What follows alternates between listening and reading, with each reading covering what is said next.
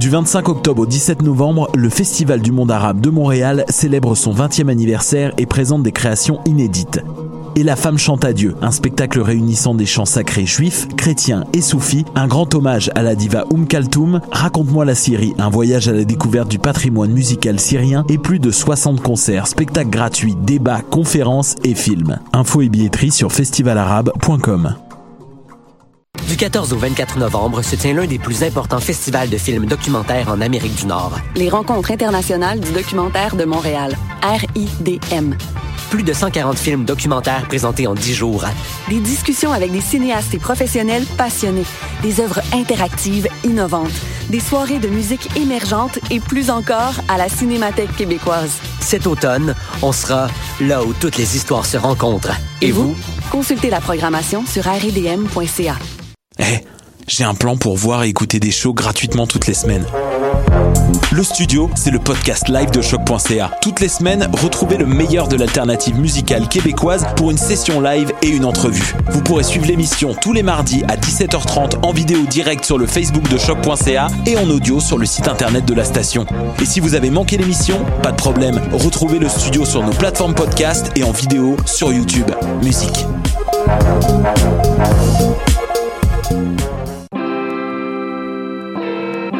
Hip-Hop, c'est ta référence ukamienne en matière de hip-hop, RB, funk house et tout ce qu'il y a autour. Chaque semaine, découvre nouveautés, classiques, entrevues et événements avec moi-même DJ White Sox, ton animateur pour deux heures de bombes sonores. Hi, this is Ty Siegel, and you're listening to CHOQ in Montreal.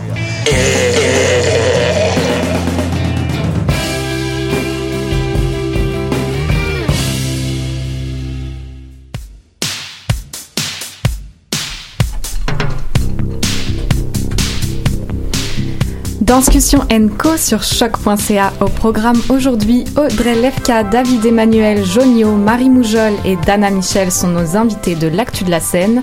Retour sur une sortie cinéma par Robert Saint-Amour. La chronique politique de Jérôme Pruneau. Une pépite culturelle en compagnie de Marie-Christine Lehu. Danse et numérique est le sujet des grandes discussions avec Isabelle Van Grimb. Jingle.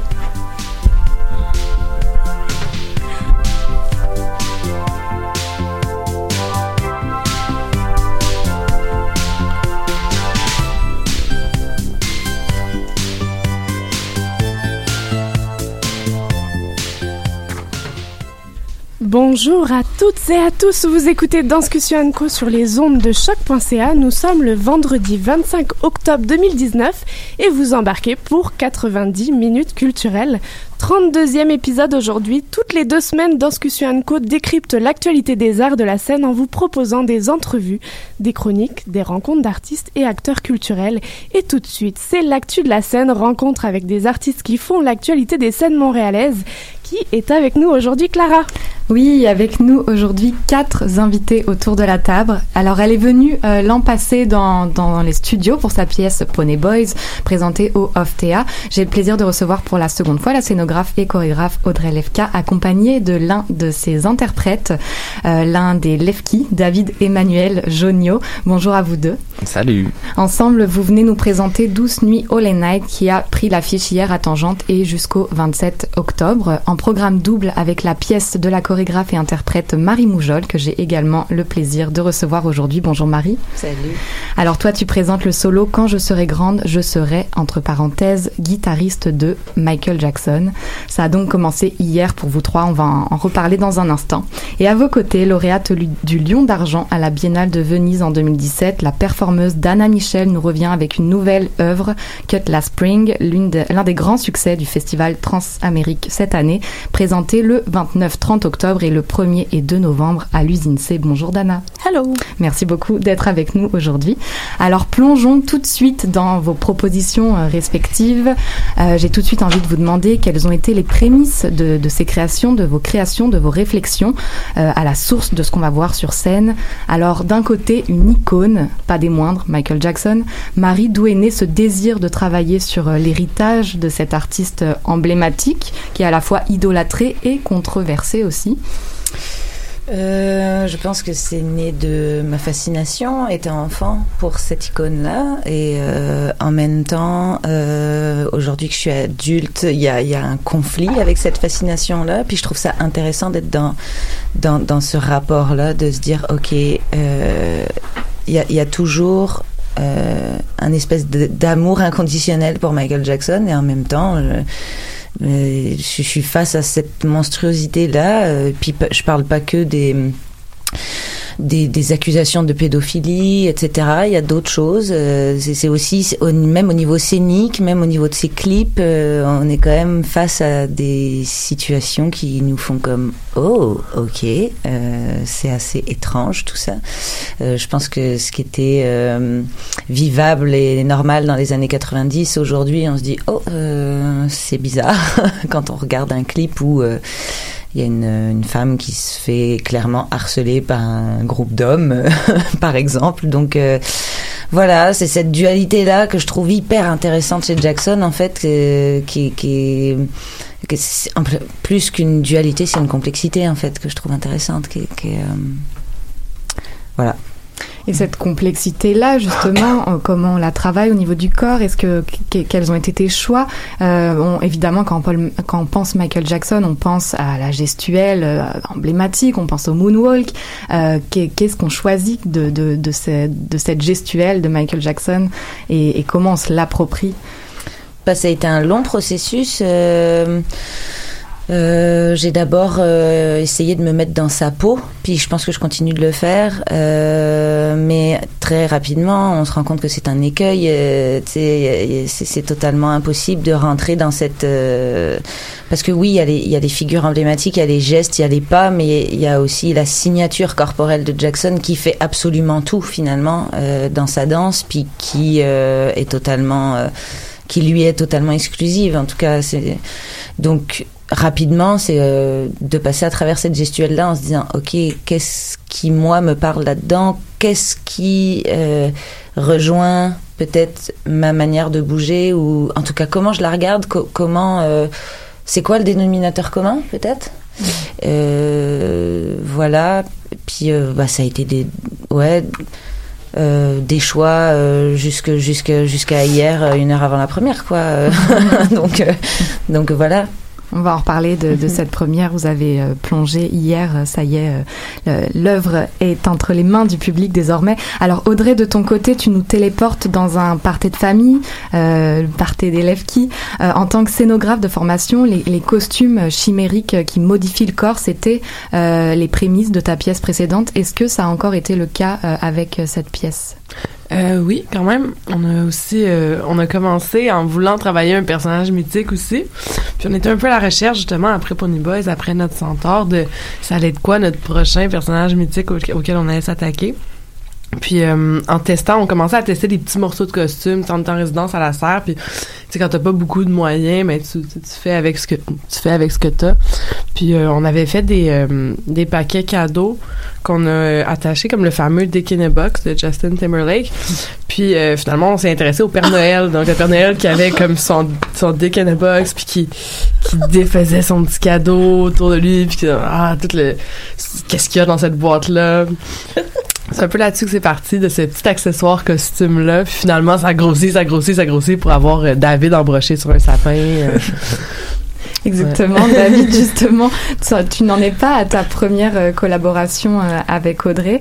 Euh, en tant qu'interprète, on, imagine que plonger dans, dans l'univers d'Audrey, c'est vraiment comme un grand terrain de jeu et d'exploration. Comment toi tu l'as vécu de l'intérieur? Comment je l'ai vécu Ben, on a comme un univers assez commun, fait que c'est pas, ça me déstabilise pas. En fait, ça me fait rire.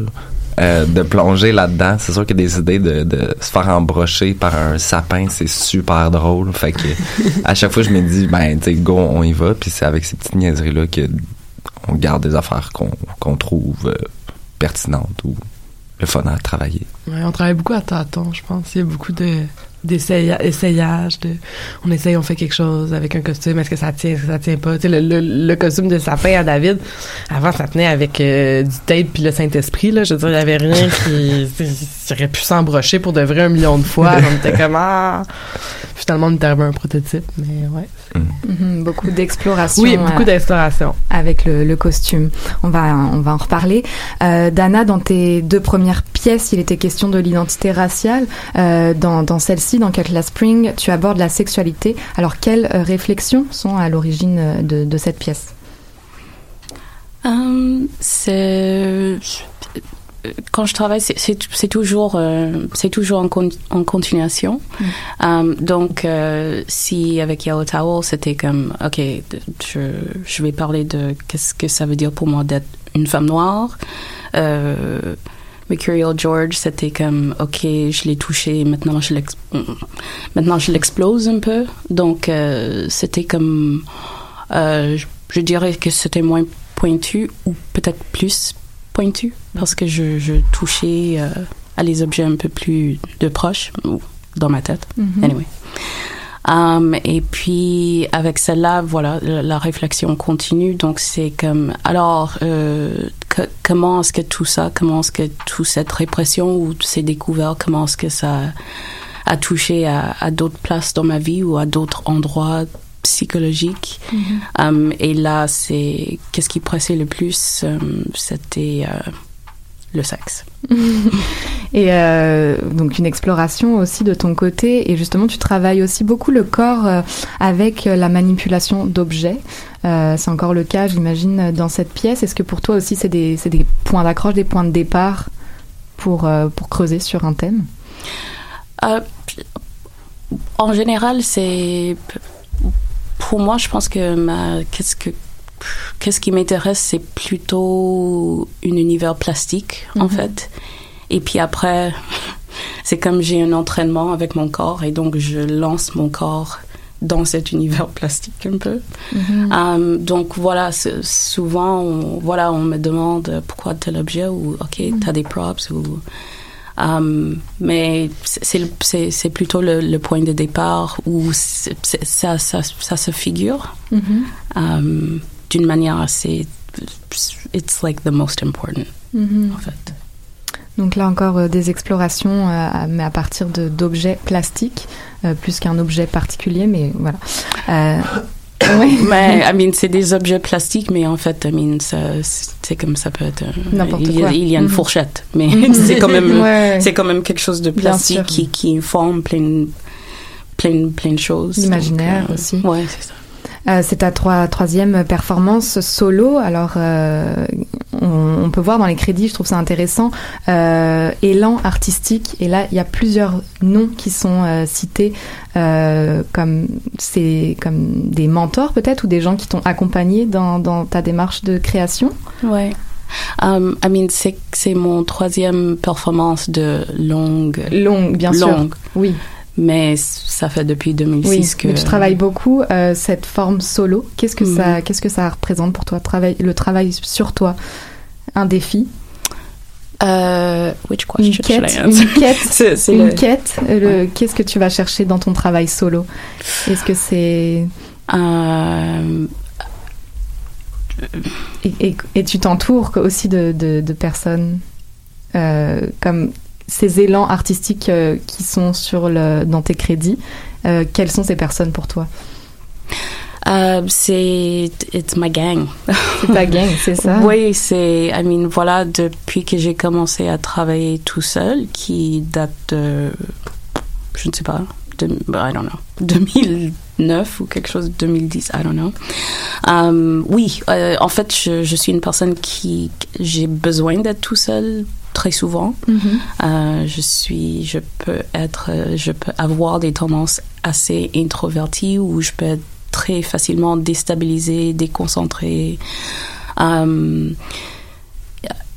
là, j'explique pourquoi je travaille souvent en solo. C'est aussi que je peux prendre des risques où je peux faire n'importe quoi avec ma personne et j'ose pas faire, j'ose pas prendre les mêmes décisions avec les autres Mhm.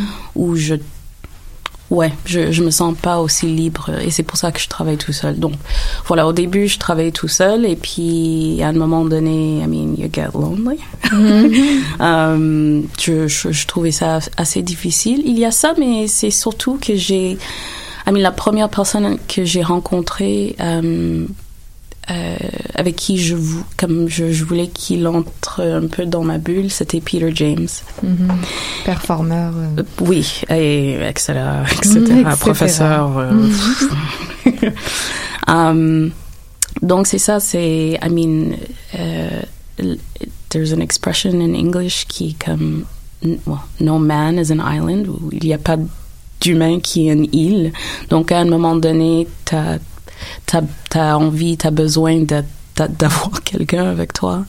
Um, mais il a fallu que ça vienne d'une manière assez naturelle. C'est comme c'était pas comme I need an artistic, euh, un Mhm. élan artistique. C'était comme j'ai rencontré Peter et puis j'étais comme toi, je, je te veux dans ma vie et éventuellement j'ai trouvé une manière. Et puis quand je créais Yellow Tower, j'étais comme est-ce que tu veux juste finir ici un petit peu?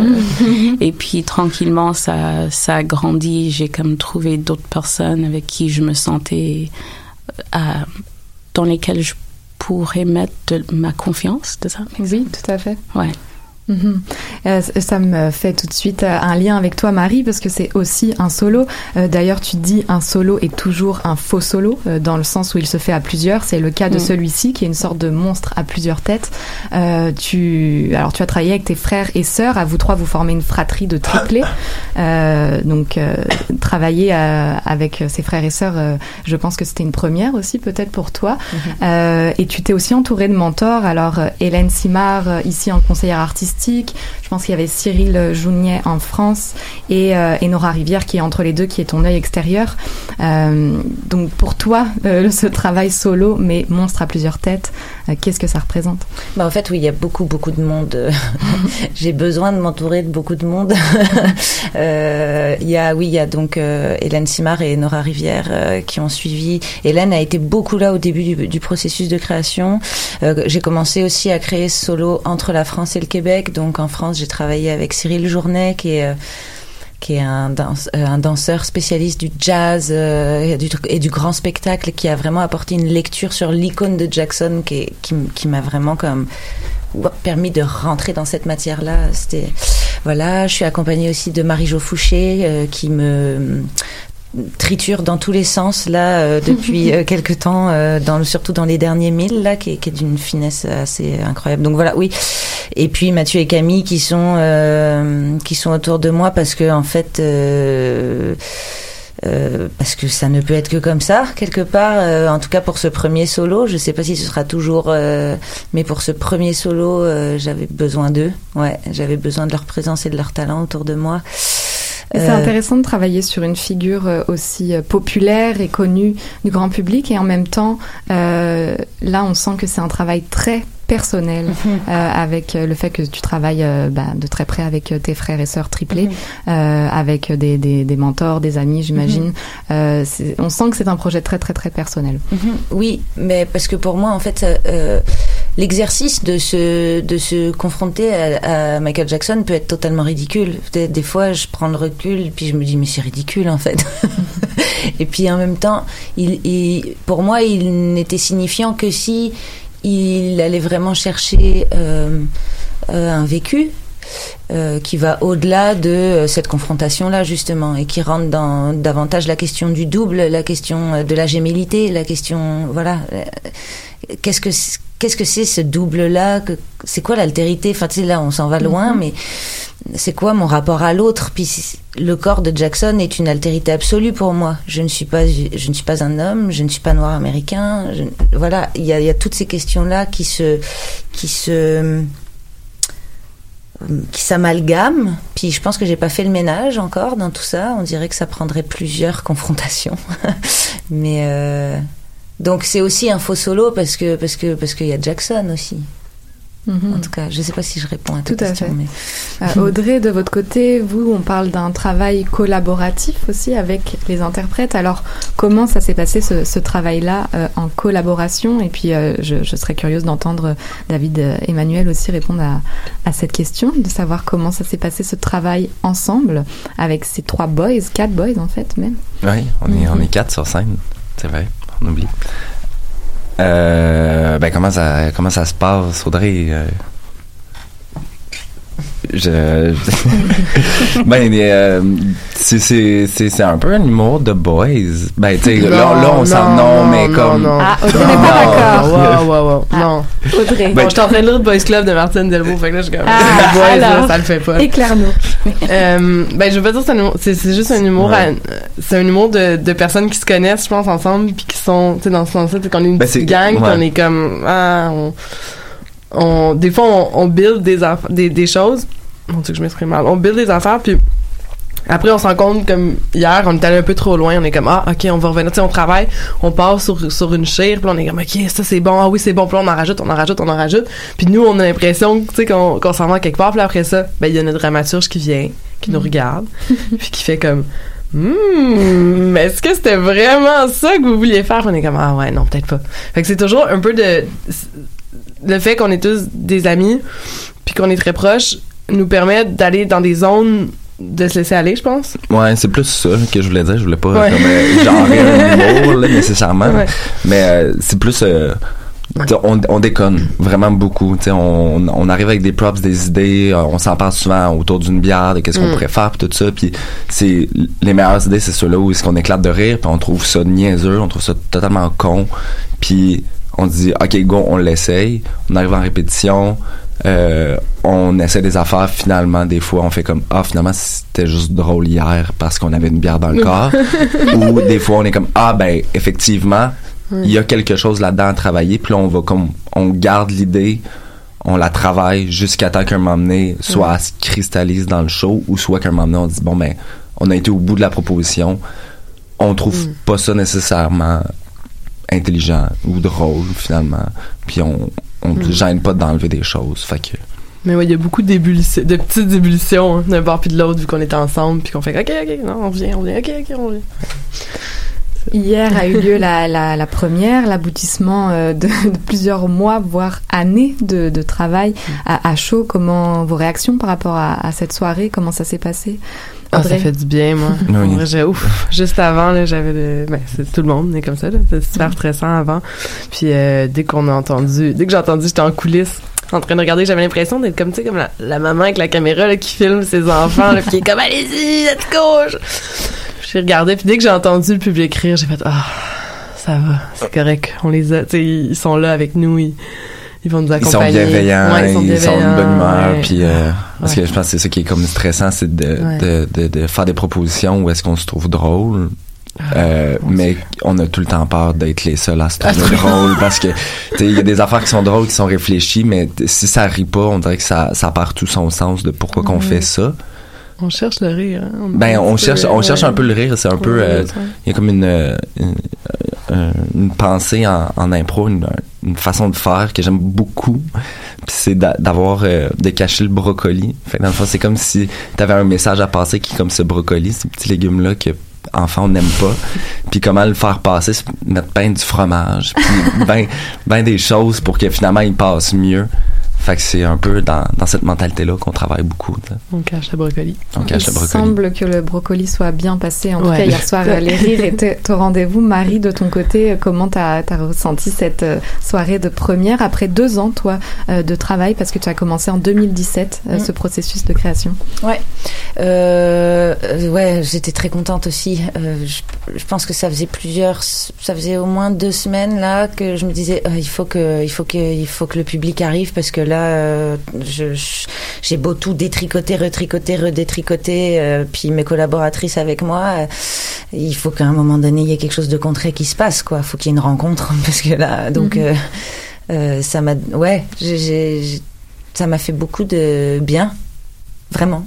Puis ça s'est bien passé. Donc, euh, Et ça continue encore, euh, bien sûr, de deux soirs. De, oui, c'est. Trois. Trois, soirs. trois Non. fois. Deux Ouais, soirs et trois, trois représentations. Dana, toi, c'est pas euh, encore euh, passé. Ça, ça va avoir lieu le 30. La première, mais ce, ce n'est pas la, la première vu qu'on a déjà vu une, une version de cette pièce euh, au, au FTA cette année. Alors, euh, comment, comment tu, tu sens cette nouvelle euh, J'imagine que ça a encore évolué depuis cet été. Euh, oui, Ça évolue toujours. Oui, de tout- de- exactement. Dans tous les cas. Exactement. Euh, surtout avec celle-là où euh, j'ai laissé euh, I mean, il y a toujours une écriture euh, dans, dans les pièces, mais celle-là est, est beaucoup plus ouverte euh, dans la forme et donc euh, je me permets beaucoup plus de, oui, d'improvisation ou de, de vie. Euh, et donc, je ne sais pas, c'est, c'est, c'est, c'est une bonne question. Il, faut, il faudrait demander à, plutôt à- aux autres euh, par rapport à combien ça, ça a changé ou non. Mhm. C'est un processus en constante euh, évolution que tu proposes? Si, euh, parce que euh, idéalement, euh, moi comme personne, je suis toujours en, en évolution et tout ce qui, oui, euh, qui, qui nous entoure idéalement est en, en- dans une certaine évolution, même si c'est micro. euh, Est-ce que tu as, la sensation de, de te mettre en danger? Est-ce que tu as besoin de cette mise en danger? Euh, oui. Euh, parce que sinon, I get bored. Euh, oui, euh, c'est oui, c'est naturel. C'est même pas comme ok le défi maintenant c'est comme I'm gonna fuck myself up. C'est comme c'est juste c'est c'est c'est c'est comme un petit c'est na- naturellement je je, je je je cherche les défis en fait pour me pour me stimuler pour encourager cette évolution euh, pour être pour pour comme m'assurer que que que je, que je, je suis engagée euh, avec avec les personnes et oui et avec tout qui m'entoure Mhm. et avec moi-même. Mhm. Alors ça va être euh, bien sûr à, aller voir. Je vais rappeler euh, les dates de, de, tous ces, spectacles en ce moment. Rappelons donc le programme double Douce Nuit All Night de Audrey Lefka et les Lefki. Et quand je serai grande, je serai entre parenthèses guitariste de Michael Jackson. De Marie Moujol sont présentés donc du 24 au 27 octobre à Tangente. Euh, Cutlass Spring le 29 et 30 octobre et le 1er et 2 novembre à l'usine C. Vous écoutez Danscussion Co et nous sommes le vendredi 25 octobre 2019.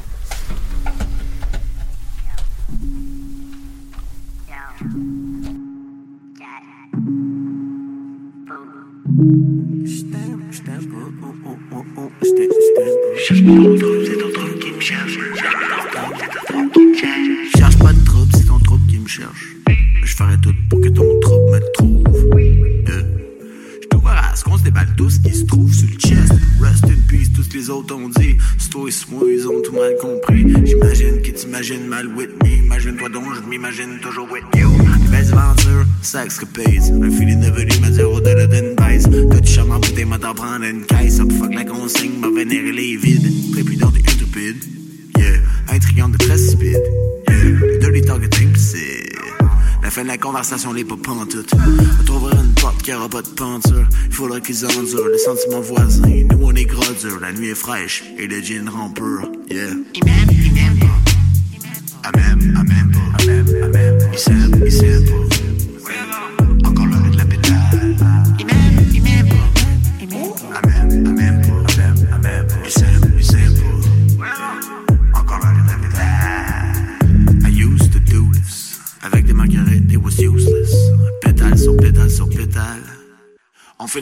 péter les pistils. Au pire, on sait pas stuff, on est pistol.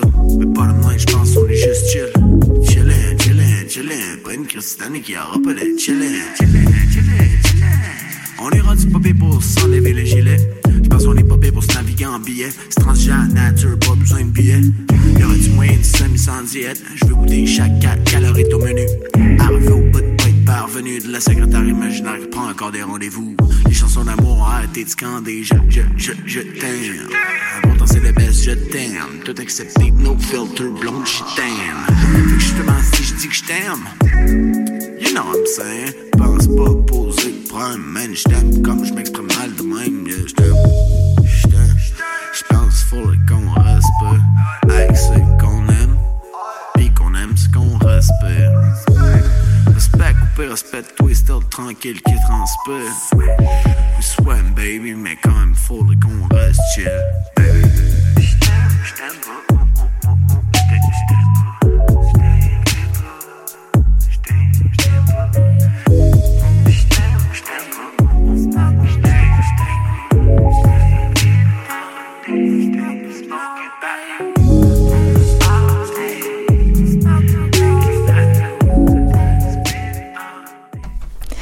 Vous écoutiez Pétale de l'artiste Cat Boot et vous êtes toujours avec Danscussion Co sur choc.ca. Alors chaque semaine, il nous a offert sa, sa perspective de spectateur sous la forme d'un billet d'humeur, 4 minutes pour nous partager son point de vue, ses réflexions. Notre fervent spectateur Robert Saint-Amour est de retour parmi nous aujourd'hui. Alors nul doute que le titre de sa chronique vous donnera le goût d'en entendre plus. Alors le, voici sans plus tarder, une œuvre sur grand écran qui nous touche profondément et que toutes et tous devraient aller voir. Nous t'écoutons cher Robert. Oui, merci beaucoup, euh, Clara. Tu as tout à fait raison. Il faut vraiment. Euh, ben, bonjour à vous tous et euh, je suis bien content de revenir euh, parmi vous pour partager euh, mes impressions face à la richesse culturelle qui nous est proposée semaine après semaine. Une des facettes de cette richesse, selon moi, est définitivement la rencontre avec l'autre. L'autre au sens très large. Celui qui peut nous paraître si différent, mais qui, de rencontre en rencontre, soit en personne ou par l'intermédiaire d'une œuvre d'art, se révèle souvent assez semblable à nous. Je vous propose aujourd'hui mon retour sur ma rencontre avec une communauté autochtone. Rencontre qui faisait suite à quelques autres depuis le début de cette saison.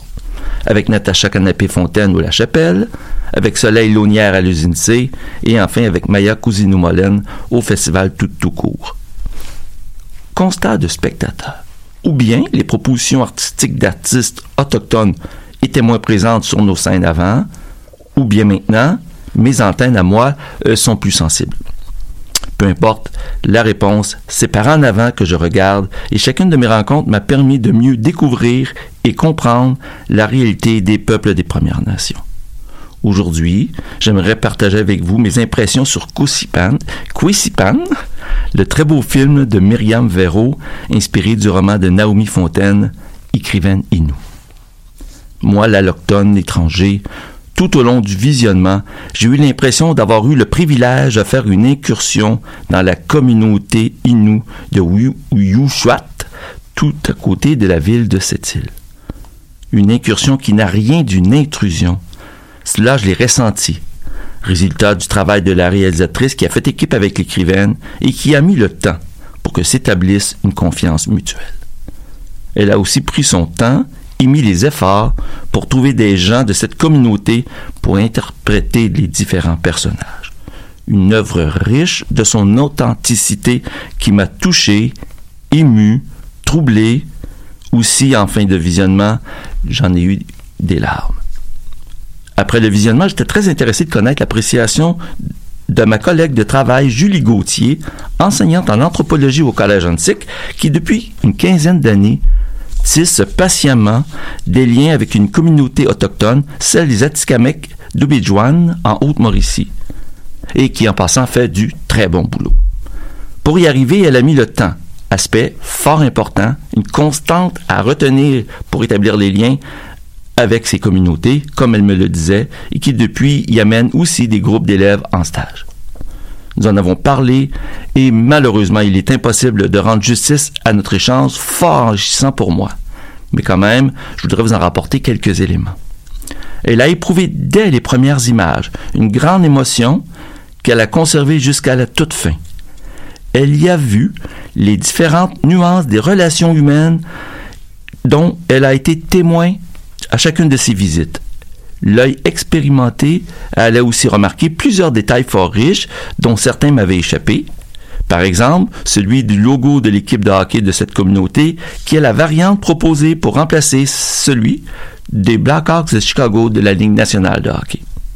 Elle me confirmait que durant ces deux petites heures, nous pouvions observer leur façon de vivre et de bien ressentir les enjeux et les dilemmes qui peuvent vivre les gens de cette communauté, tels que, par exemple, celui de partir ou de rester sur la réserve. Les difficultés rencontrées aussi dans les relations entre autochtones et allochtones, tout cela sans qu'il y ait de responsable de ces difficultés, comme le montre si bien ce film avec le réalisme, avec, avec réalisme et sans complaisance sur les enjeux, nous avons droit à une toile tout en nuances, finement construite, qui, qui m'a permis à moi, le casanier, une visite chez eux et d'être présent autant dans les moments de joie, de difficulté et de grande peine.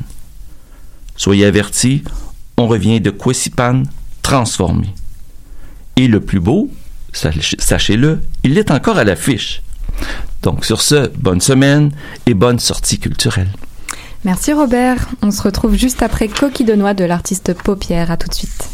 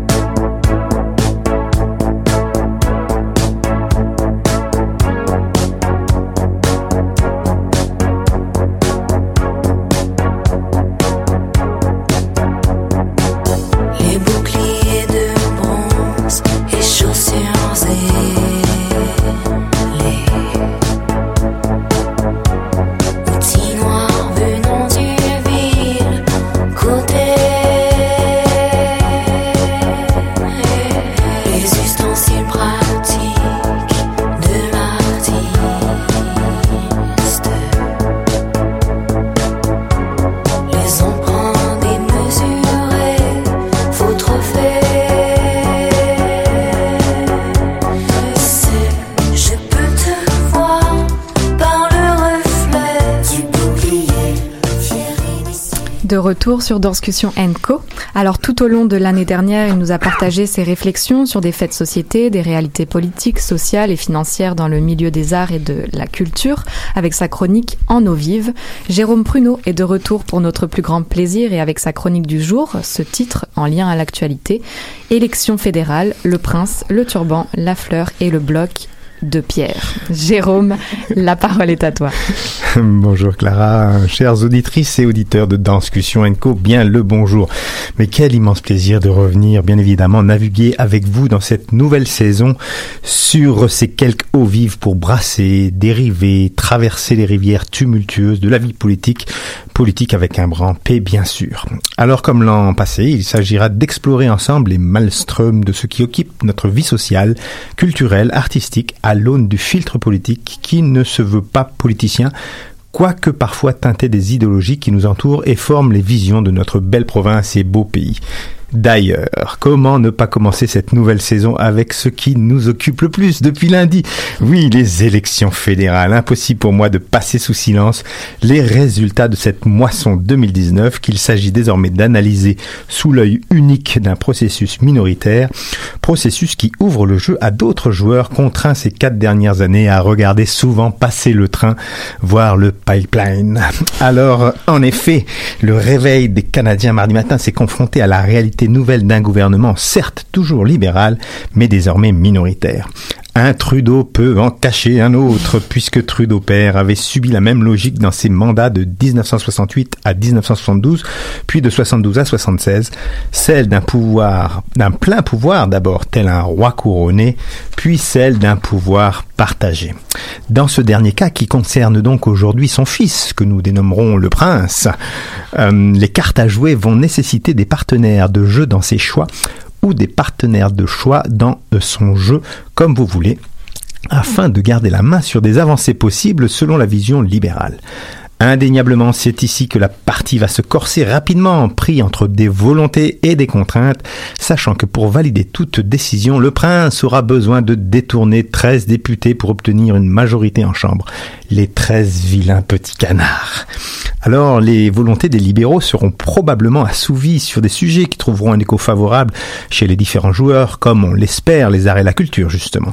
Si le Parti libéral a déjà montré une ouverture à ce sujet, il faut le dire, dès son premier mandat, en doublant par exemple le budget du Conseil des arts du Canada, on peut penser que les autres partis excepté les conservateurs, hein, qui n'ont absolument rien à proposer sur ces questions, les arts étant contre-productifs à leur vision du monde, semble-t-il, on peut donc penser que les autres partis auront une sensibilité à appuyer des projets comme la taxe promise sur les GAFA, par exemple, qui est censée permettre de récupérer quelques millions de dollars qu'on souhaite reverser aux créateurs et créatrices, et pardon, de ce pays qui trop souvent mangent du pain noir pendant que les géants se géantisent encore plus en mangeant eux du homard au champagne. Alors pour ce qui est de l'environnement, on espère de tout cœur que le prince Trudeau aura là aussi compris, appris de ses erreurs et qu'il s'apercevra lors de ce mandat que d'avoir acheté un beau pipeline pour obtenir des voix des électeurs du centre du pays n'aura servi à rien. Zéro député libéral sur deux provinces entières, Alberta et Saskatchewan. C'est pas très fort pour transporter le pétrole des sables bitumineux qui, du reste, est le plus polluant de tous, je vous le rappelle. Passion non plus que la promesse déjà lancée de planter 2 milliards d'arbres en 10 ans suffira. Non, de ce point de vue, le prince devra convaincre davantage ses futurs alliés, et notamment les Verts et le NPD, qui joueront la carte de la balance du pouvoir sur ces questions.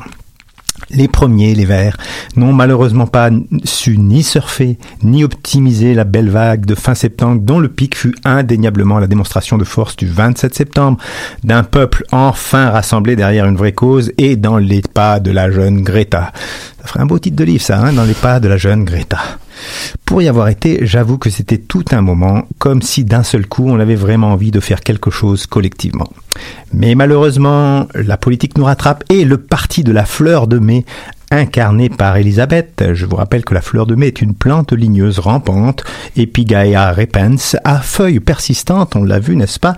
C'est le cas de le dire, de la famille des bruyères et est indigène de l'Est de l'Amérique du Nord. Nous, on pensait que c'était plutôt l'Ouest.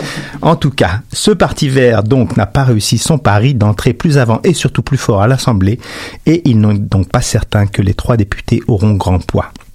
L'urgence climatique n'en est donc toujours pas une, apparemment, puisque les Canadiens ont continué d'appliquer la politique politicienne alors qu'ils étaient pourtant 500 000 à accepter l'idée qu'il faudrait peut-être commencer à lire plus de papiers scientifiques que de torchons grotesques de faiseurs d'opinion mal endimanchés qui ont une tribune bien trop grande, selon moi, dans un journal provenant de Montréal. Reste donc un autre appui pour le prince, qui est probablement celui du turban dans la pièce, comme le dit si bien la vraie journaliste cette fois-ci, Rima El Khoury, euh, euh, qui, n'est pas d'une faiseuse d'opinion selon moi. Et d'ailleurs, je vous invite à lire son excellent article du 22 octobre, mardi dernier, du même titre, Un turban dans la pièce. Donc, le parti de Jagmeet Singh. Sans doute sera-t-il en effet le potentiel faiseur de décisions pour faire passer au nom des projets des libéraux, y compris ceux sur l'environnement pour lesquels la sensibilité orange est grande, mais porte des conditions comme celle justement d'arrêter le fameux pipeline. Alors, tout est là. Le dernier rempart orange du Québec, Alexandre Boulris, fan incontestable de Gloria Gaynor, je vous, en parlerai un peu plus loin, eh bien pourra suivre dans son cas son parti et faire partie lui aussi des 13 petits canards peut-être, mais il aura fort à faire pour défendre quelques autres opinions contre The Rock, alias le nouvel homme fort du Québec, ou devrais-je dire le bloc incarné par YFB. C'est plus sexy hein, quand même prononcé en, anglais, je trouve. Euh, euh, le fameux Yves François Blanchet.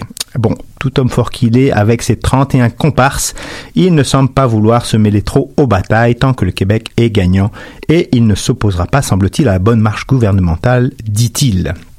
Reste que le message envoyé par les Québécois en réanimant un parti qui était au bord de la mort coincé aux urgences depuis quatre ans est un message clair. Le Québec aux Québécois est, si possible, plutôt blanc, francophone, catholique avec un accent. Je vous rappelle que 45% de nos concitoyens estiment en 2018 qu'il y a trop d'immigrants.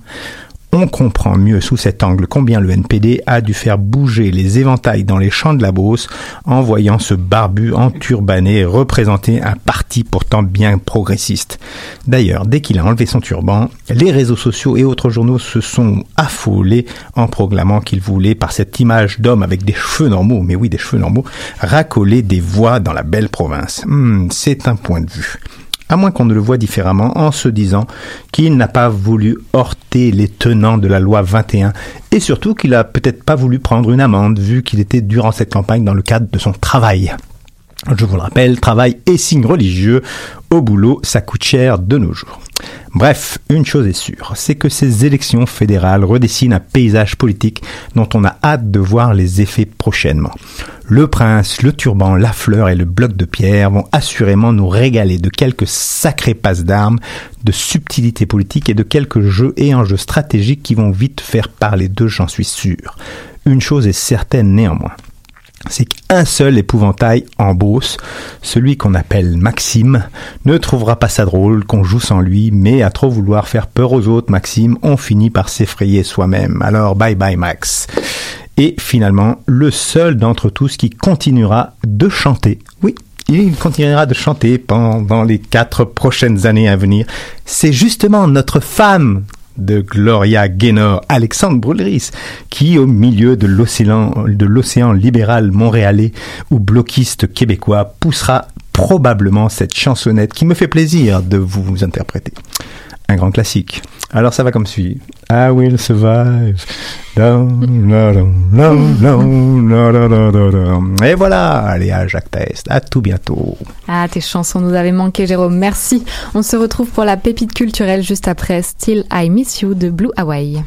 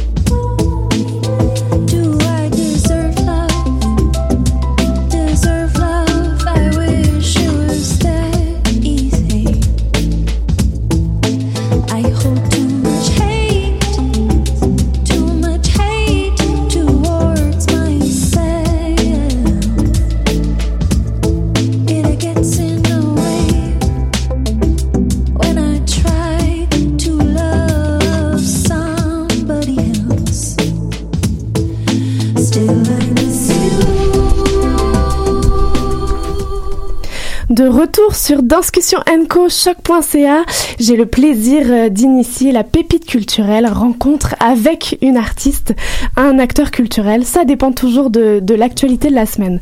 Alors comment se construit-on une identité lorsqu'on est à cheval entre deux cultures, dont l'une ne nous est connue qu'à travers les souvenirs, les échos, mais aussi les silences de nos parents? Voici l'une des questions que soulève dès ce soir la pièce Fils de quoi à la Maison Théâtre. Et pour nous en parler, j'ai le plaisir de recevoir l'écrivaine et metteur en scène de ce texte qui se transforme en théâtre d'objets et qui nous plonge au cœur de questions d'immigration, de génération. Marie-Christine Léhu est avec moi aujourd'hui. Bonjour Marie-Christine. Bonjour. Plaisir. Alors avant de rentrer là-dedans, j'ai envie de rappeler que la Maison Théâtre est un diffuseur spécialisé en théâtre pour euh, l'enfance et la jeunesse depuis 1984, que sa programmation est assez chouette et que cette pièce est destinée avant tout aux 12 à 17 ans. J'imagine que c'est l'étiquette qu'elle doit porter. C'est des, des étudiants de secondaire. Marie-Christine, tu es autant actri- actrice que écrivaine, dramaturge, metteur en scène, scénariste. Euh, fils de quoi s'inscrit-il dans la lignée de tes œuvres précédentes, de tes inspirations et préoccupations d'écrivaine et en quoi ça s'inscrirait ou non dans cette lignée d'écrivaine? Ben, je crois que je pourrais assez facilement dire oui parce que avec le recul sur les années, je me rends compte que la question de l'identité, des origines, de qui on est, de comment on se définit euh, dans différentes sphères, c'est toujours un peu présent à l'intérieur de mon écriture. Euh, oui, donc clairement, c'est une espèce de, de, de, de fil rouge que je suis euh, de toutes sortes de manières depuis, euh, je dirais, plus que 20 ans maintenant. En tes mots, qu'est-ce que les spectateurs vont, vont avoir la chance de découvrir dans cette pièce? Parce qu'on pourrait lire ce résumé, mais c'est toujours plus chouette dans les mots d'une écrivaine. Ben, c'est assez difficile à résumer dans le fond parce que c'est une rencontre entre un père et son fils. Donc tout ce qui se vit, c'est le, le présent entre eux, c'est ces petites tensions là d'une relation père-fils où un croit devoir apprendre à l'autre comment vivre. Et puis euh, ce qui est intéressant, c'est que dans le, le, le contexte de la pièce, il y a un moment où cette relation là de transmission de père à fils s'inverse et c'est le fils qui a quelque chose finalement à apprendre à son père.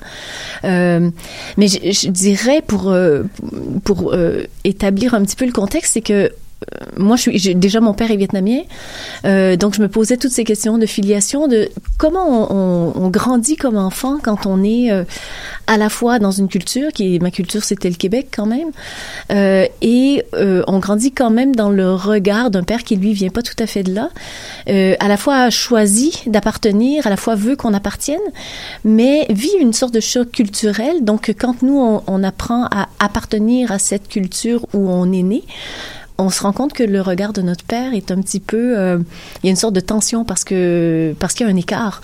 En fait euh, il, il, il embrasse la culture d'accueil mais pas complètement. Donc ce qu'on devient en, en embrassant nous-mêmes cette culture où on est né c'est quelque chose qui est un petit peu en décalage avec lui. Donc cet espace entre le père immigrant et son enfant qui est né au pays d'accueil c'est beaucoup ça qu'on avait envie d'explorer on l'a fait avec Sacha Samar, qui est un comédien d'origine ukrainienne, qui lui donc euh, est arrivé, euh, je ne vais pas me tromper sur le nombre d'années, mais ça fait je crois 23, 24 ans qu'il est au Québec, euh, puis il a mis au monde un, enfant ici. Mhm. Donc lui aussi vivait cette espèce de relation-là, mais à l'inverse, moi j'étais l'enfant, lui était le père. Donc toutes ces questions-là, les a fouillées ensemble. mais c'est des choses qui sont assez récurrentes, en fait, comme récit dans les familles immigrants et, et leurs enfants nés au pays d'accueil. C'est des, c'est hum, sensations, peu importe d'où on vient, qui sont assez présentes. Donc, est-ce qu'on pourrait dire que le moteur de création d'écriture a été quelque chose d'autobiographique et qu'on va le retrouver euh, transformé sur scène euh, d'une façon ou d'une autre par rapport à une fiction entière? Ah oui, complètement. Ben en fait, c'est juste que euh, je dirais que c'était pas tant autobiographique que ça faisait écho à des choses qui étaient que, que je reconnaissais très bien, mais qu'on reconnaissait collectivement comme équipe aussi. Parce que bon, il y a Sacha Samar, mais il y a aussi Alexandre euh, Nachi qui est d'origine roumaine. Donc euh, toute l'équipe vivait cette espèce de relation à l'affiliation. Euh, donc oui, il y a des choses qui sont ma façon de voir, de, de penser, euh, mais il y a des choses qui sont aussi la petite histoire de Sacha. Il y a, il y a une espèce de- d'ambiance collective en fait à travers du à travers le projet là qui s'est dessiné. Euh, je, lisais qu'on on- on découvrait une pièce écrite en poupée russe, ouverte, une histoire en poupée russe. Est-ce qu'on peut en avoir euh, une, idée de J'ai l'impression donc c'est qu'on ouvre un, livre et, plein d'histoires en découlent. Est-ce que c'est ça le travail euh, initial, ce, désir de raconter plusieurs histoires à la fois? Et on viendra ensuite à la mise en scène. Je parle à l'écrivaine avant tout. Ouais. Euh, ben en fait, ce qui s'est passé, c'est que à force de faire de la recherche, de réfléchir comment ça se racontait, on a décidé, que ça se raconterait dans un théâtre parce que le personnage du père est acteur, tout comme Sacha Samar. Et donc, on arrive dans un lieu de théâtre.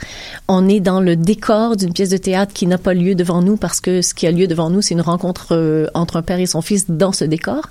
Puis donc, ce qui se déploie, c'est plusieurs histoires. C'est, euh, en fait, on est dans un décor de la Cerisée, puis à travers la pièce, dans la rencontre entre le père et le fils, on raconte des éléments de l'histoire de la Cerisée. Puis tout à coup, euh, les objets qui nous servent à raconter l'histoire de la Cerisée sont squattés par le père et son fils pour raconter leur propre histoire. Et c'est à travers ces objets-là, donc, que on, on entre un peu, oui, à la manière des poupées russes, dans le sens qu'on ouvre des boîtes euh, et on, on découvre un petit peu plus de l'intérieur l'histoire du père, la façon dont lui a, a raconté son récit familial, puis la façon tout à coup aussi dont le fils euh, revisite cette histoire complètement d'une autre façon. Et donc, on tombe dans une pièce qu'on peut qualifier de théâtre d'objets, de théâtre d'ombre, si je me trompe pas. Oui. Est-ce que la metteur en scène, c'est quelque chose de familier pour toi, euh, toute cette construction? Qu'est-ce que c'est pour nos auditeurs qui ne connaisseraient, qui ne connaîtraient pas nécessairement euh, cet art du théâtre d'objets quelles, quelles ont été les influences de toute cette création? Euh, ben en fait, c'est venu euh, d'abord euh, à l'époque la, la pièce a été créée dans le par une compagnie de théâtre de marionnettes euh, que je dirigeais à l'époque. Et puis euh, euh, l'intention c'était de évidemment d'utiliser une des formes marionnettiques contemporaines. Et quand on réfléchissait réfléchissait autour de ce projet-là, c'est sûr que il y a Sacha qui, qui a dit quelque chose de très juste qui disait quand on quitte son pays on perd à peu près tout ce qu'on possédait quelque part dans le chemin pour arriver. Et euh, même il disait bon ben mon fils je l'ai toujours parce qu'il était dans le ventre quelque part. Ils ont effectivement sa, sa femme euh, a traversé la frontière enceinte. Mhm. Et donc euh, cette idée des objets laissés qui sont le récit familial et tout ça est, est devenu assez vite un moteur de réflexion sur la forme du, du spectacle. Puis on a utilisé donc les objets de manière symbolique pour raconter. Et puis le, la pièce La Cerisée est devenue une sorte de prétexte pour avoir un univers d'objets qui nous paraissait à la fois cohérent pour parler euh, de cette euh, pièce, la, la Cerisée, mais aussi pour parler d'une histoire qui a lieu en Russie. Donc euh, les personnages comme les matrioshkas sont arrivés. Puis euh, dans la forme des matrioshkas, donc toutes ces poupées russes qui s'emboîtent les unes dans les autres, il y a déjà une idée de filiation. Donc c'était assez facile de se connecter Mhm. avec cet objet-là pour raconter de façon poétique une histoire familiale. Donc on s'en va dans un voyage vers la Russie Avec ce, texte-là. Écrire, mettre en scène pour des 12 à 17 ans, euh, quels sont les moteurs, quels sont les... les Qu'est-ce qui se passe autant dans la tête que dans la conception? Qu'est-ce qu'on, Où est-ce qu'on veut emmener des spectateurs de 12 à, 12 à 17 ans?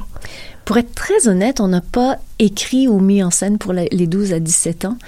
Euh, on avait envie d'un spectacle, puis après ça, en voyant ces thèmes, on s'est dit, s'il y a un public que ça peut particulièrement interpeller, c'est ce groupe d'âge.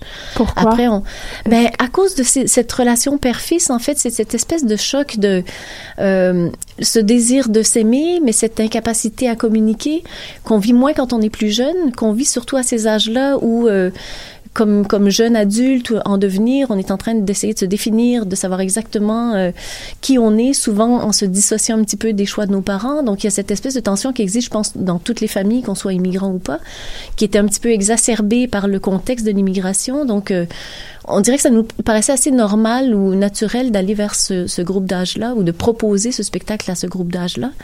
Mais en même temps, on n'a pas du tout euh, pensé la mise en scène de façon fermée sur un groupe d'âge parce que je pense que les adultes Mhm. peuvent complètement apprécier la proposition. En fait, c'était un peu ça notre pensée, que, que ça soit pas limité aux 12 à 17 ans, mais que ça soit, disons, peut-être particulièrement bien lisible à partir de 12 ans, mais facilement, euh, facilement pour les, les plus vieux aussi. Quels sont les désirs? Est-ce que on parle en théâtre d'objets parle beaucoup de fiction, d'imaginaire, de développer euh, tout, tout ce qu'on ne voit pas, d'envoyer justement dans l'imagination de tout le monde, parler de réalité, d'immigration, des sujets extrêmement forts. Quels sont les désirs derrière ça? C'est c'est de- d'entraîner dans du divertissement, dans de la réflexion, dans quel type de, de réponse euh, Ben, en fait, c'est sûr que je pense qu'à travers tout ça, il y avait la prise de possession de son propre récit.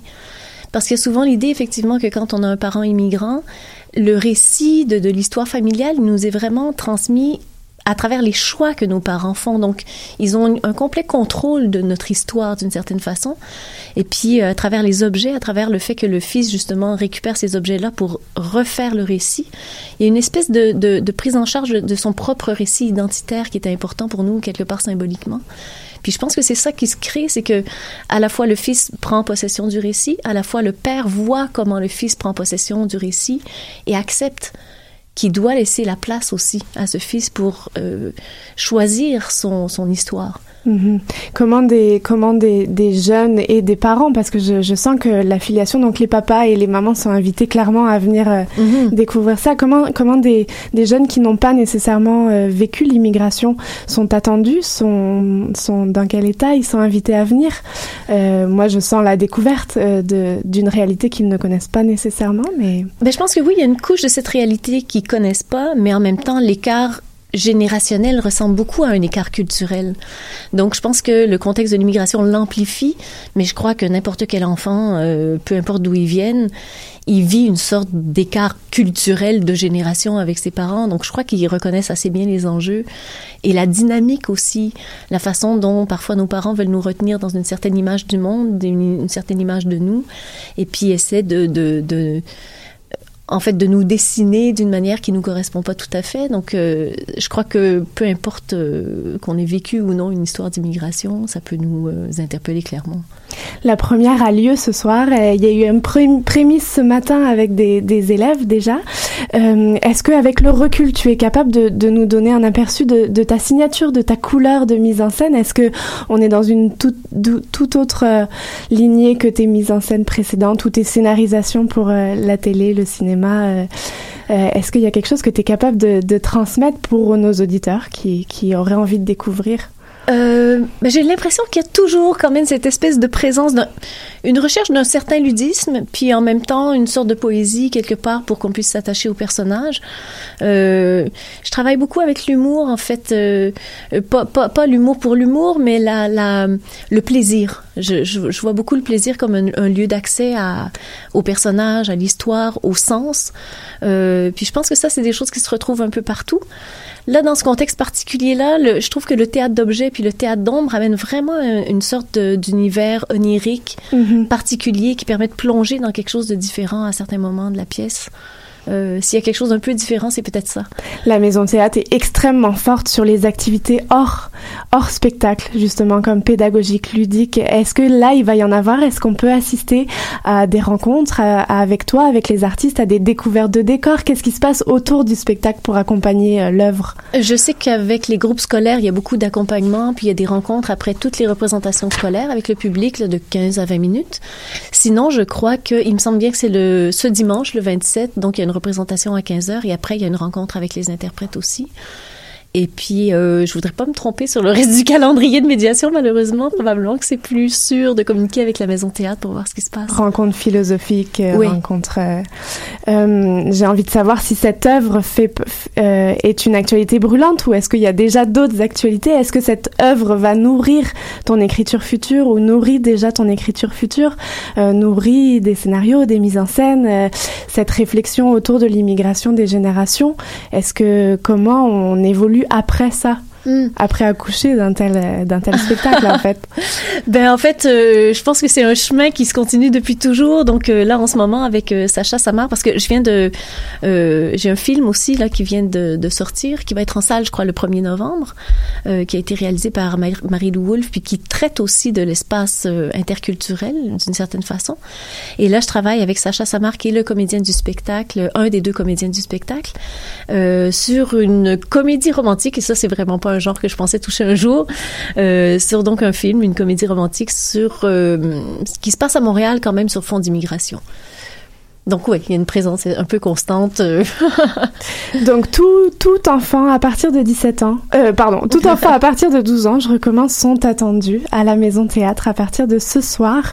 J'ai envie de, de quand même mentionner le texte de la Maison Théâtre qui parle de, de ton œuvre. Pétri d'humanité, le récit touchant de cette famille invite à tendre l'oreille et la main à l'autre afin de trouver les mots qui réduiront la distance et de saisir ensemble le présent. Je trouve que c'est assez beau et que ça s'adresse à plus que des enfants d'immigration qui vivent l'immigration, même si on est dans un pays euh, clairement d'immigration. Euh, je vais je vais rappeler les dates. Évidemment, Fils de quoi prend l'affiche du 25 octobre au 3 novembre à la Maison Théâtre. Il s'agit d'une création produite par le théâtre de l'Invent-Pays et diffusée par Hôtel Particulier. Merci beaucoup, Marie-Christine, pour cette parenthèse, cette pépite culturelle. On vous retrouve donc à la Maison Théâtre avec plaisir dans les prochaines semaines. Merci. Bonne fin de journée. Marie-Christine, nous, on, on se fait une pause musicale et on se retrouve pour une dernière partie, une grande discussion danse et numérique, sacré programme. Je vous retrouve après ça.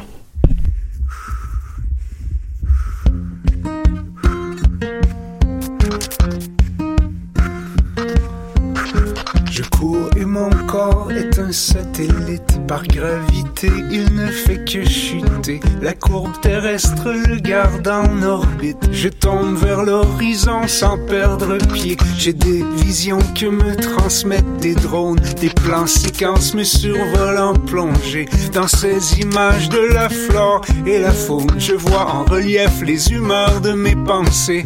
Je libère ma tête en bougeant mes pieds dans cette introspection panoramique. Je suis à la dérive de mes mouvements. Les longues et lentes distances sont hypnotiques. Le parcours est sans fin ni commencement. Mon œil est un chemin qui mène l'image jusqu'au miroir d'un kaléidoscope. En fuite par la fenêtre du paysage, j'accède à des effets psychotropes. Dis-moi qui et que fais-tu là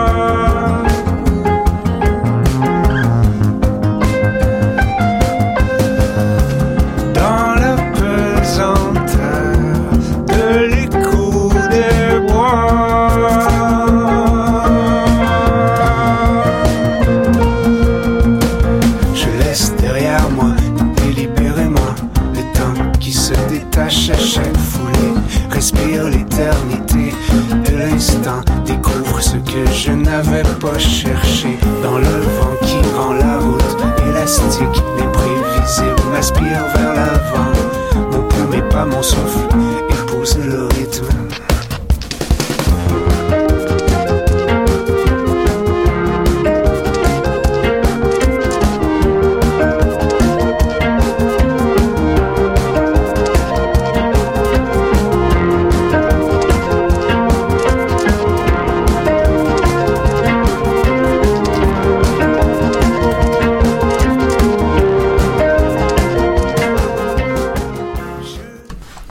Vous écoutiez Courir de Guillaume Arsenault et vous êtes de retour sur Danscussion Co sur choc.ca.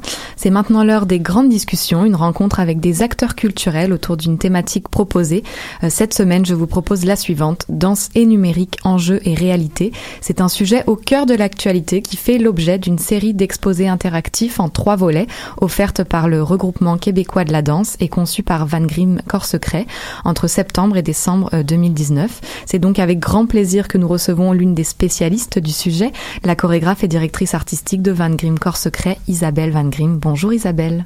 Bonjour. Merci beaucoup d'être avec nous aujourd'hui. Alors, euh, qu'entend-on par numérique aujourd'hui, en particulier dans la sphère des arts vivants et performatifs? C'est le thème du premier euh, exposé euh, qui, qui a eu lieu et que j'évoquais à l'instant. Alors, c'est une question évidemment impossible à répondre en, en quelques minutes, mais je te lance quand même le défi numérique. Qu'est-ce qu'on entend en fait par par ce mot? En quelques en quelques phrases Évidemment, je- j'imagine que tu ne pourras pas nous faire un exposé de plusieurs heures euh, maintenant, hélas. Non, le, la question est très vaste. Bien sûr. Et euh, effectivement, on en a discuté lors du premier exposé interactif, et on s'est rendu compte que, en fait, c'est un, un terme très flou, très vague. Le numérique, ça veut dire euh, beaucoup, beaucoup de choses. Alors, euh, dans le cadre des activités de Van Grim Corps Secret, le numérique, ça a été surtout euh, l'apport de nouvelles technologies euh, pour la scène et euh, qui amène euh, l'interprète au cœur de dispositifs qu'il contrôle au niveau du son, au niveau de l'image et qui permet de faire un tas de nouvelles choses en fait et avec des technologies qui sont particulièrement bien adaptées à la danse puisqu'on ne travaille plus avec des capteurs qui encombrent le corps des danseurs, mais on travaille euh, absolument sans capteur. Et donc, euh, donc ça, c'est c'est quelque chose de très concret. Euh, ce sont des nouveaux outils pour la création. Après, c'est vrai que ça vient changer les processus, les façons de travailler, les façons de collaborer, les besoins d'une production aussi. Euh, donc il y a, y, a, y a tout ça, une réflexion autour de tout ça. Qu'est-ce que ça a changé dans la façon de travailler? Euh, Qu'est-ce que ça a changé dans la relation interprète-chorégraphe? Qu'est-ce que ça a changé euh, dans les, dans le, le, au niveau du rôle de l'interprète? Donc et au-delà de ça. Euh, comment ça change le, mode de fonctionnement d'une compagnie à d'autres niveaux que la création, euh, au niveau de la diffusion, au niveau euh, de la philosophie de fonctionnement, au niveau de la diffusion sur euh, le web, la diffusion des œuvres, le partage des œuvres, etc., etc. Donc, ça veut tout dire et rien dire. Le numérique, c'est tout ça. C'est euh, le design thinking, c'est euh, euh, une nouvelle façon de partager les choses, nouvelle façon de collaborer, et très concrètement aussi des nouvelles technologies qui transforment euh, la création. Mhm. Alors je le disais, toi tu es une référence en matière euh, d'intégration des, technologies numériques dans, le milieu de la danse au Québec. Tu collabores avec des artistes, chercheurs issus de, divers horizons pour intégrer dans la création, la production et la diffusion justement de tes œuvres euh, les technologies numériques, ce qui amène un éventail de, propositions artistiques qui repensent et reconfigurent la danse. Euh, D'où te vient cet intérêt pour les technologies numériques? Je pense que ça part avant tout d'un intérêt pour le corps en fait. Euh, J'ai l'impression. Ah, tout ça est difficile à démêler. C'est sûr que je suis avant tout une artiste qui s'intéresse au corps. Le corps est devenu euh, euh, non plus n'est plus juste un outil pour moi pour créer, mais c'est le sujet de de mes investigations, de mes recherches. Et euh, ça, c'est c'est la partie transdisciplinaire de mon travail, lors de laquelle je, collabore avec des chercheurs scientifiques en sciences humaines, etc. Et les nouvelles technologies sont arrivées plutôt par le biais de la musique, en fait. C'est euh, un compositeur avec lequel j'avais travaillé, qui est devenu directeur du re- centre de recherche en musique, média, technologie à l'université McGill, et qui m'a demandé de collaborer sur des projets de création et de cré- euh, et aussi de recherche. euh, au niveau de nouveaux instruments de musique numérique qui peuvent être greffés au corps des danseurs, qui leur permettent en temps réel de transformer le son des musiciens live qui les accompagnent sur scène, etc. Donc on a fait une, immersion de trois ans au Centre de recherche en musique média technologie à McGill. On a participé à la recherche euh, et euh, ça a été mon introduction en fait aux nouvelles technologies. C'est pas du tout quelque chose en fait euh, euh, vers une chose vers laquelle je me dirigeais spontanément. Euh, et c'est en, en, en immersion là que j'ai découvert l'intérêt et aussi l'impact sur le corps et ça commence à me faire réfléchir à toutes sortes de et en même temps en fait je créais le corps en question. Donc tout ça tout ça était et, à Kermit on a créé duo pour un violoncelle un danseur médié par le tistique et ensuite les gestes ou euh, basé sur ma recherche sur le corps, on a créé des instruments qui étaient greffés au corps des danseurs sous forme d'une deuxième colonne, de côte, de visière, etc. Donc on, il y avait déjà euh, tout le tout tout tout le le travail sur le corps du futur et le corps primal qui intervenait euh, et qui a modulé vraiment la technologie en fait. Et euh, ça a été le début du développement d'une philosophie aussi pour moi euh, au niveau du travail avec les nouvelles technologies. C'est clair que je ne voulais pas que le travail devienne une espèce de démonstration des possibilités de la technologie, mais je voulais au contraire que le, les technologies soient mises au service de l'art et que si si ça ne pouvait pas amener quelque chose d'intéressant, un plus qui allait dans le sens de ce qu'on travaillait, ben c'était pas la peine de l'utiliser finalement. Donc ça, ça a été euh, mes conditions de collaboration là-bas, puis c'est resté euh, mon modus vivendi euh, avec les, les, les collaborations suivantes. Le numérique, pour beaucoup, c'est un terme qui fait peur. Euh, pour toi, est-ce que c'est synonyme de progrès, d'exploration infinie et de réflexion justement sur le corps, la science? Ah, C'est une autre question très vaste. Euh, disons que je pense qu'on ne peut pas l'éviter. Euh, si on veut créer des œuvres ancrées dans notre temps, on est face à ça et ça va en fait beaucoup plus vite que ce qu'on pense parce qu'il y a euh, en fait une petite anecdote. Au début des années 2000 j'ai réalisé une, une, euh, une série d'entrevues sur la perception du corps auprès de chercheurs et de, gens qui utilisent le corps dans tous les domaines, que ce soit la médecine, les arts, la littérature, et, de- ce dans sept pays différents. Donc, euh, et j'avais des questions dans mon questionnaire sur le transhumanisme, qui était quelque chose de tout à fait, euh, à l'époque, de tout à fait euh, obscur. Et maintenant, le transhumanisme est mis de l'avant par tous les géantes comme Google qui, qui investissent des sommes énormes dans euh, ben, la recherche sur l'intelligence artificielle, la, su- la, la, la survie numérique, l'immortalité, euh, tout ce qui est cyborg, tout ce qui, est, qui nous semble être de la science-fiction, mais qui, est très proche et qui est en voie de se réaliser. Et donc, du coup, euh, le, monde, c'est à cause de ces investissements énormes, se dirige dans cette direction. Euh, donc on peut pas l'ignorer et euh, c'est sûr que ça a un impact ou que ça a potentiellement et que ça a déjà un impact incroyable sur le corps.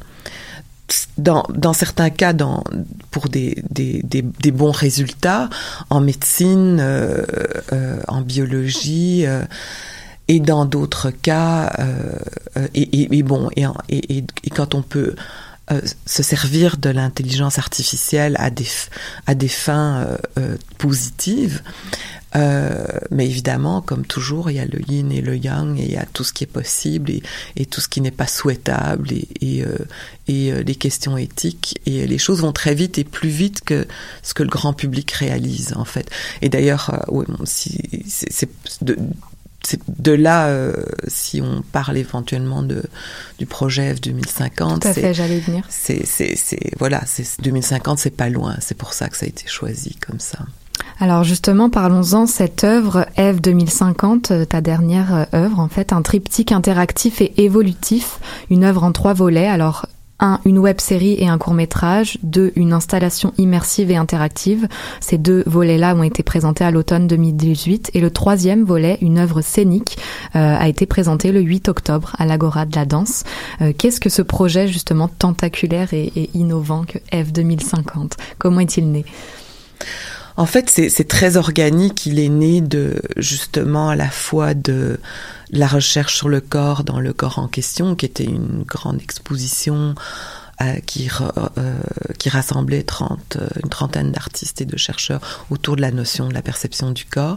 Et comme parallèlement à ça, j'avais commencé à travailler au Kermit, à McGill, donc avec des nouvelles technologies, mais euh, je dirais presque organiquement, Eve est née de ça parce que c'était euh, c'est la possibilité d'explorer le futur, mais pas un futur lointain qui est complètement de l'ordre de la science-fiction. C'est en fait un, futur dont on sait déjà presque tout. Euh, et, euh, et donc, d'où, pour moi, c'est bon, les sciences sont fascinantes, puis euh, le ce qui m'a, ce qui ce qui m'interpelle beaucoup, c'est à quel point ça va tellement vite que le, le grand public est absolument largué.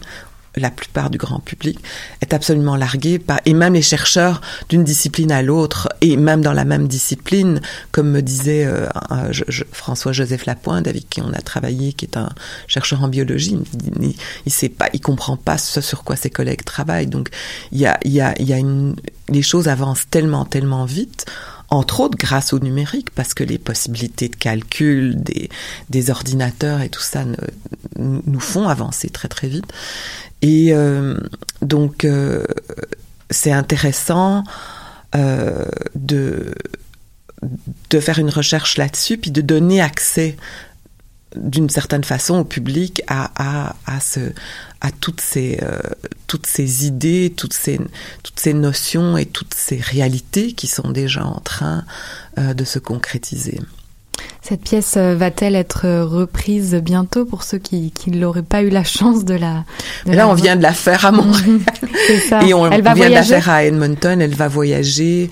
euh, elle va à Casablanca cette- ce printemps. Elle ira en Europe à l'automne prochain. L'installation va, va voyager euh, euh, en Europe aussi dès, le- dès, dès l'été prochain. La série web, le court métrage poursuivent leur parcours, euh, ont déjà été euh, dans 5-6 festivals différents, une grosse exposition aussi, euh, et euh, j'imagine vont continuer et on espère en fait pouvoir sortir bientôt une deuxième saison. Mhm. De, et euh, en fait, il va y avoir un quatrième élément au triptyque qui est une œuvre de, de, de voyons, un jeu de réalité virtuelle dans lequel dans l'exploration duquel on se lance en collaboration avec l'UCAT. Donc l'Université du Québec en Abitibi-Témiscamingue, mais qui a une grosse antenne à Montréal, qui fournit la plupart euh, des travailleurs euh, chez Ubisoft, par exemple, et euh, qui a découvert qu'on pouvait avoir des débouchés en dehors de, de l'industrie du jeu vidéo en collabora- collaborant avec la danse. Ils collaborent avec nous déjà depuis un certain temps et ce sont c'est un des gros partenaires des pépinières dansées numériques euh, dont, dont on va peut-être parler. hein.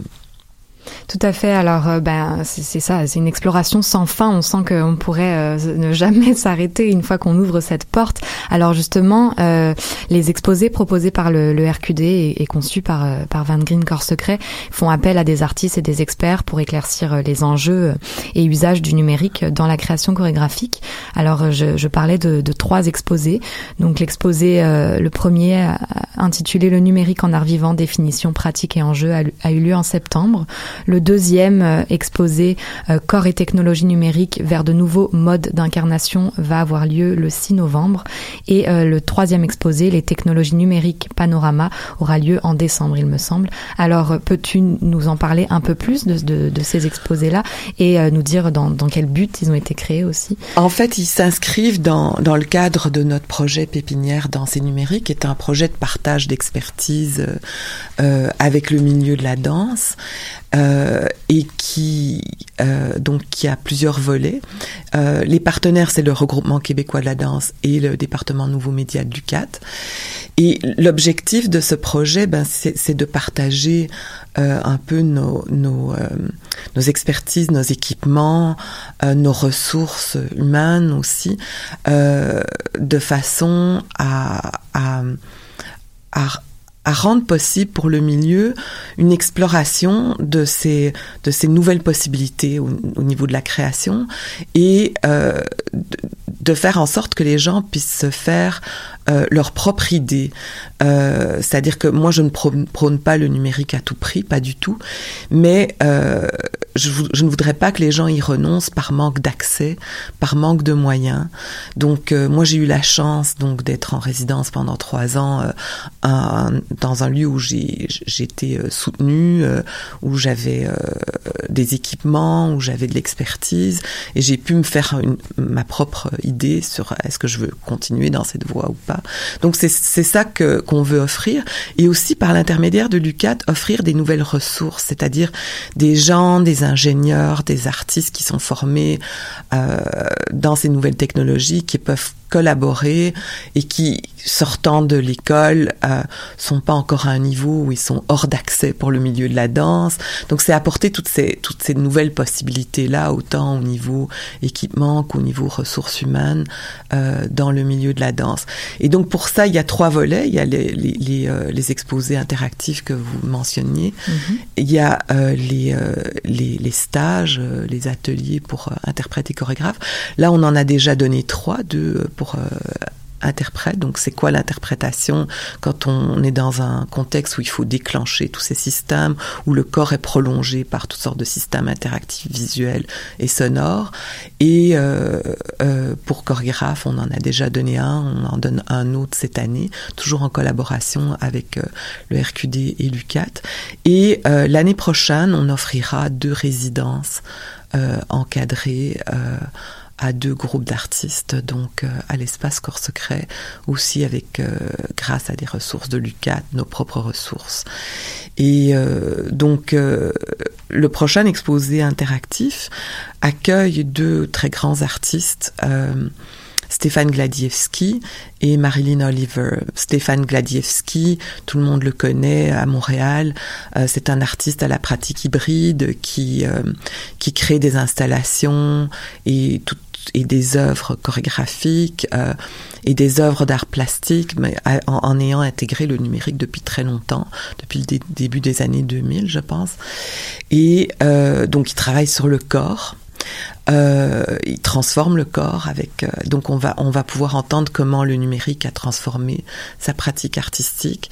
Euh, et Marilyn Oliver qui est une une de nos collaboratrices depuis euh, le corps en question qui est une artiste britannique une sculptrice à l'origine et qui a intégré très tôt le numérique dans sa pratique. Elle travaille beaucoup à base d'imagerie médicale euh, et euh, le numérique a, a complètement euh, sculpté sa pratique, je dirais, euh, depuis euh, presque depuis le début.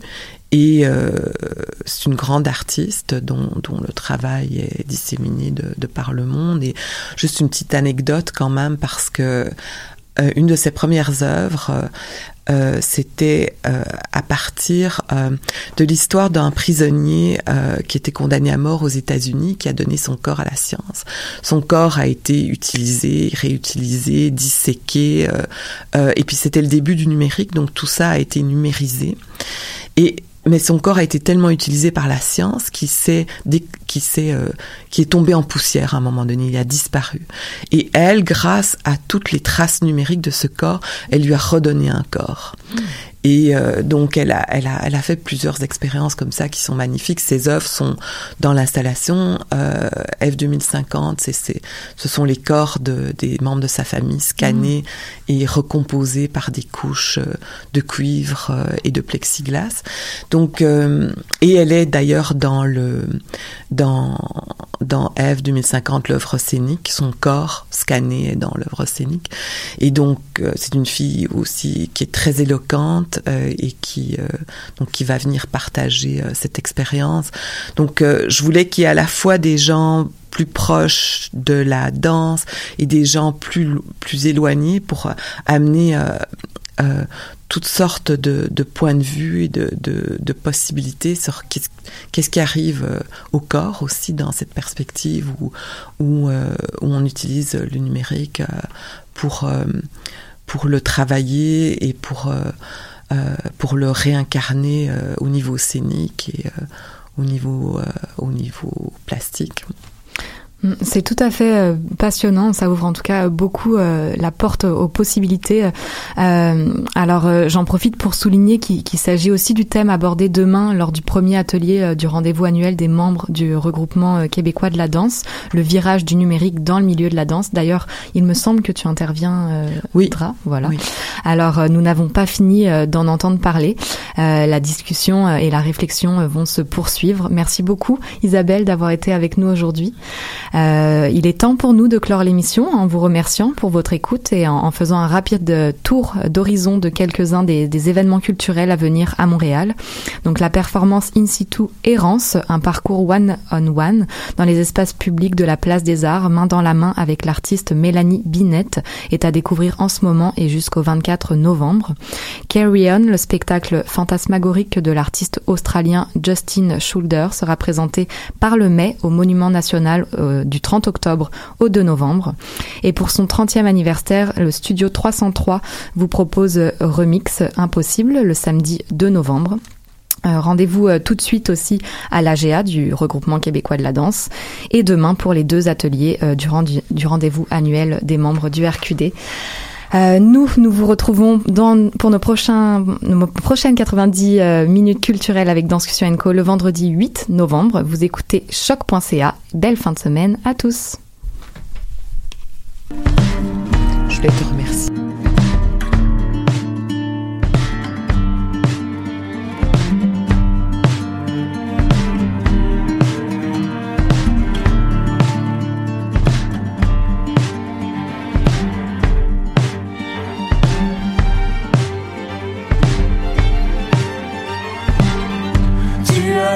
As la morte